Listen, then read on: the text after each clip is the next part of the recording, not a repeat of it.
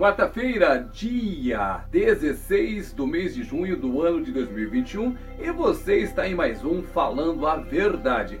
O nosso objetivo é apresentar para você a palavra de Deus como solução para todos os problemas e como resposta para todas as questões. E é justamente nesse caso, resposta para todas as questões, é que nós temos falado bastante para você, porque é verdade que estamos passando por um período difícil Há uma pandemia tomando conta do mundo inteiro, a vacinação avança, mas as pessoas continuam morrendo, as pessoas continuam sofrendo e muita coisa ainda precisa ser feita.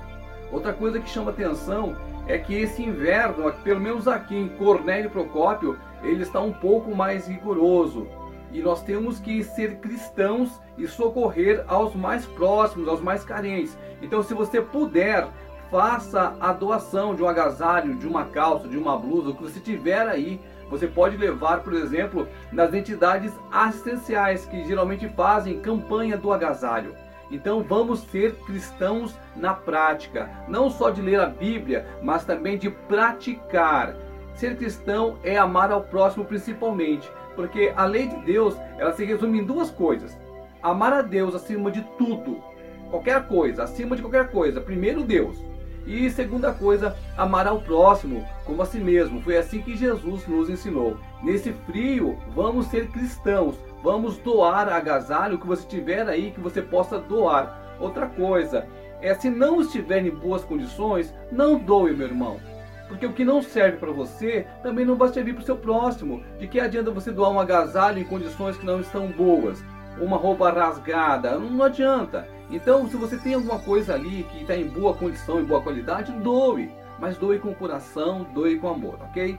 Voltando à palavra de Deus, há um versículo muito interessante para você meditar hoje, que nos ensina qual caminho nós devemos seguir em qualquer condição, em qualquer situação. Lembrando que a palavra de Deus ela é eterna, ela não mudará nunca. Vai se passar o mundo, vai se passar os dias, as horas, os anos, os séculos, mas a palavra de Deus, ela não passará, ela é imutável, porque essa palavra, ela é inspirada pelo Espírito Santo de Deus, que os homens escreveram, mas que foi o próprio Deus quem inspirou.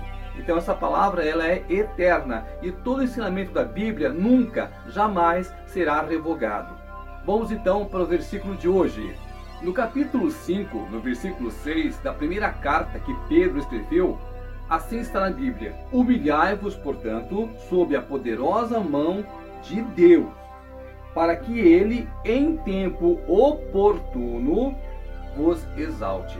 Sabe como é interessante você meditar na palavra de Deus? Você pegar palavrinha por palavrinha, pensar nela, pensar no que ela significa? Isso é uma das formas que você tem de meditar na palavra do Senhor. Vamos ver de novo? Humilhai-vos portanto, sob a poderosa mão de Deus, para que ele, em tempo oportuno, vos exalte. Aqui nesse versículo você encontra preciosas lições. E a primeira delas diz muito respeito à nossa forma de pensar, à nossa forma de agir, à maneira como nós vivemos. Então vem, humilhai-vos. O que, que é você se humilhar?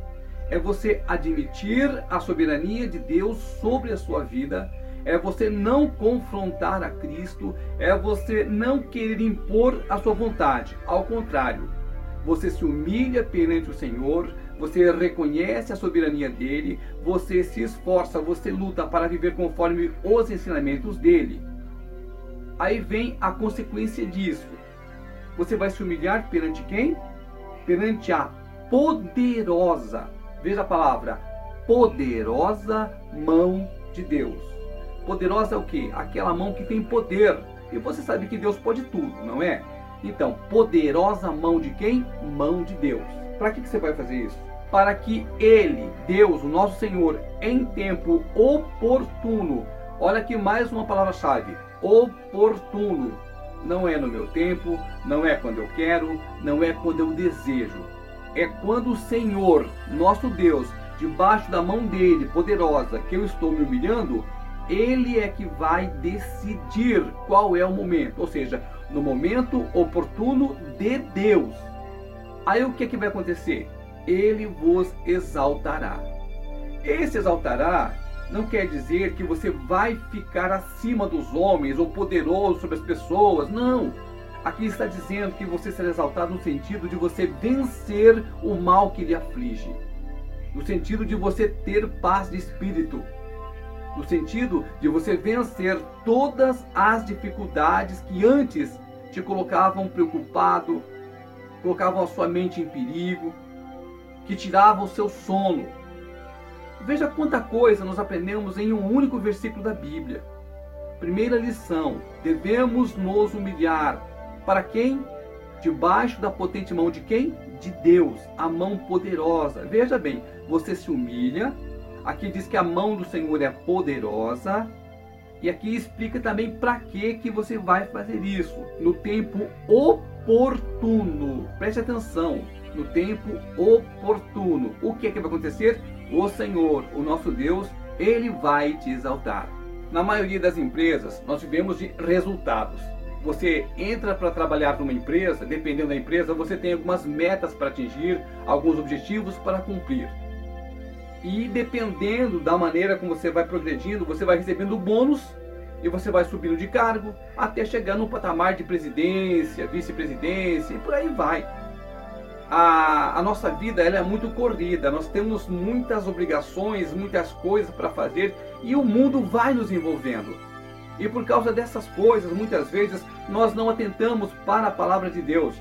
Nós nos esquecemos que essa vida aqui ela é passageira e que tudo que nós conseguirmos com o objetivo de ganhar dinheiro, poder, fama, fortuna, vai ficar aqui. Nosso objetivo, é claro, nós temos sim que ter a nossa vida, pagar as nossas contas. É, o que é de errado em você ter um carro bom, uma casa boa, você ter estabilidade? Nada de errado nisso.